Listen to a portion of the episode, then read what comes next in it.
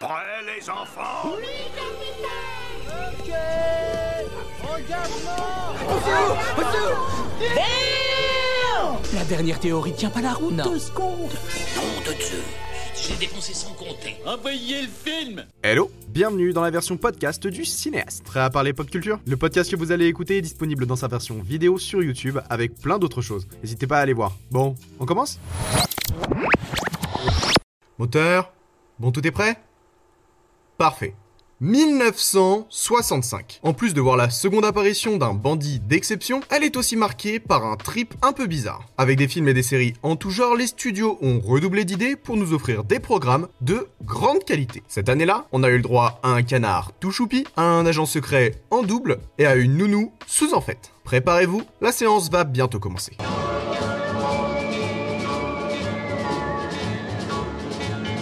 Pour bien commencer cette projection, revenons un instant sur notre repère chronologique habituel. En l'an 1965, on était 8 ans avant le début des Feux de l'amour. On a pu voir l'apparition d'un petit canard dans les aventures de Saturnin, Approchez tous les amis, les grands et les petits, regardez bien.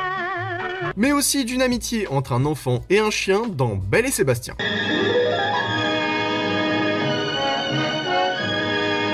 Et une mini-série nommée Belphégor.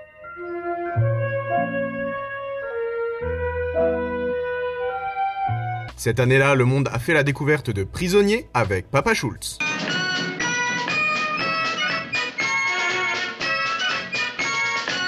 Papa Schultz est une série américaine de 6 saisons racontant les aventures un peu loufoques de prisonniers alliés de la Seconde Guerre mondiale dans un camp de guerre allemand. Cette série se veut parodique de la Seconde Guerre mondiale. Il est vrai que le pitch d'une sitcom dans un camp nazi n'a rien de très réjouissant, et pourtant la série arrive à trouver son cheval de bataille en tournant en dérision les soldats du Reich. Avec un groupe de héros alliés hétéroclites, on suit ces histoires burlesques et intelligentes qui en profitent pour faire une critique de la situation vécue à l'époque. Il est assez intéressant de pouvoir faire des rapprochements entre la série et certains films du même contexte, comme La Grande Évasion, avec Steve McQueen. Il est évident que la série a eu droit à différents clins d'œil dans les œuvres qui lui ont succédé. Les Simpsons, pour changer, nous présentent deux fois des personnages semblables à ceux de Papa Schultz. Le dessin animé pour enfants La Cour de récré montre, elle aussi, dans un épisode, un flashback ressemblant étrangement aux aventures de nos prisonniers favoris. Et pour finir, Robot Chicken a une nouvelle fois fait des siennes en parodiant cette parodie. Étonnamment, on retrouve pas mal de similitudes aussi entre la série et l'agence Tourisque, essentiellement par son groupe de personnages principaux. Il y a peut-être une inspiration. Pour ce qui est du reste, 1965 nous a présenté de la science-fiction avec Perdu dans l'espace.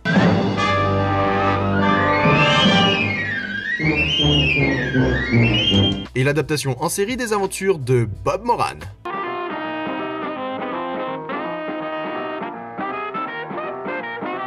Pour ce qui est des salles obscures, 1965 nous a offert du beau film. Pour commencer, le talent français pour le retard nous a permis de redécouvrir la même année Sean Connery en tant que 007 dans Goldfinger et dans Opération Tonnerre. Un grand détective a été à l'affiche dans Sherlock Holmes contre Jack l'Éventreur. Ça ferait un super combat dans un octogone. Mais cette année-là, c'est le second volet d'une trilogie devenue légendaire qui a fait son apparition. Et oui, 1965 marque la sortie de Et pour quelques dollars de plus.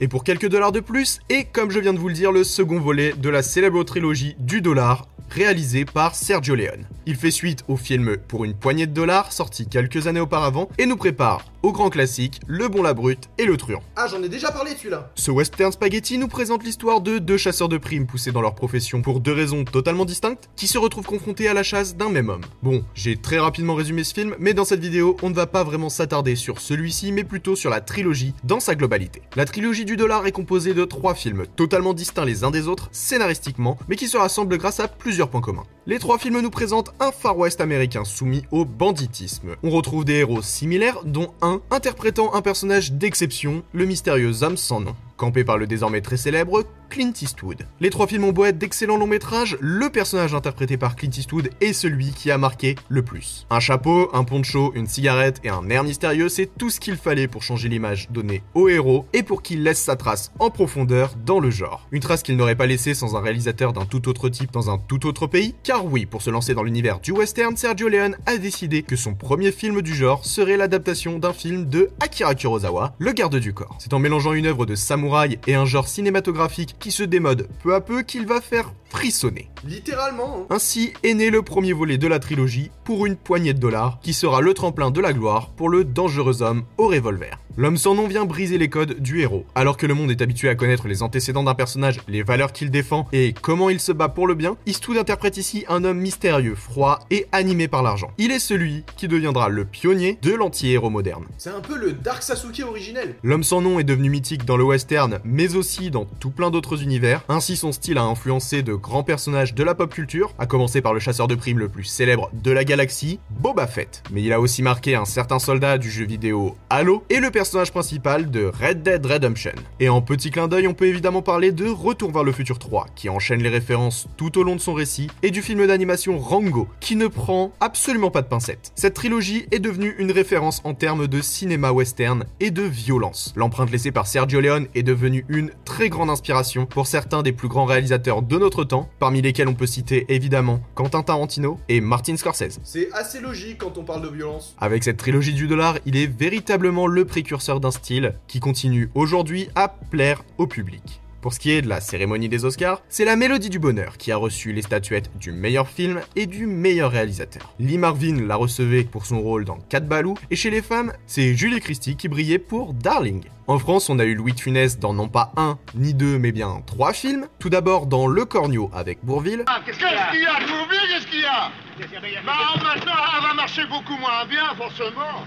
Mais aussi dans Le Gendarme à New York avec Michel Galabru, et dans Fantomas se déchaîne avec Jean Marais. Le gars est productif. En outre, Akira Kurosawa présentait dans certains pays Barberousse, les Beatles jouaient dans Help et Jean Gabin faisait son apparition dans Le Tonnerre de Dieu. Et cette année-là, les cinémas français ont projeté un peu en retard les aventures de la nounou la plus perchée de l'histoire avec Mary Poppins.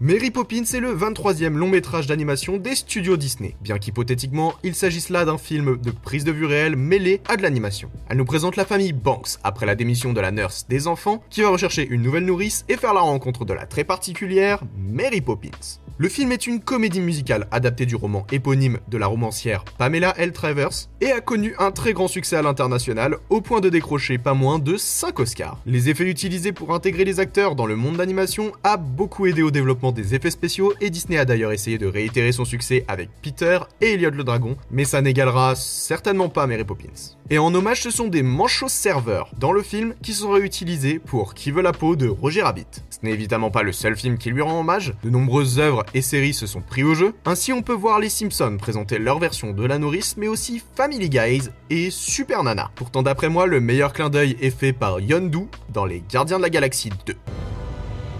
Hell yeah, he's cool.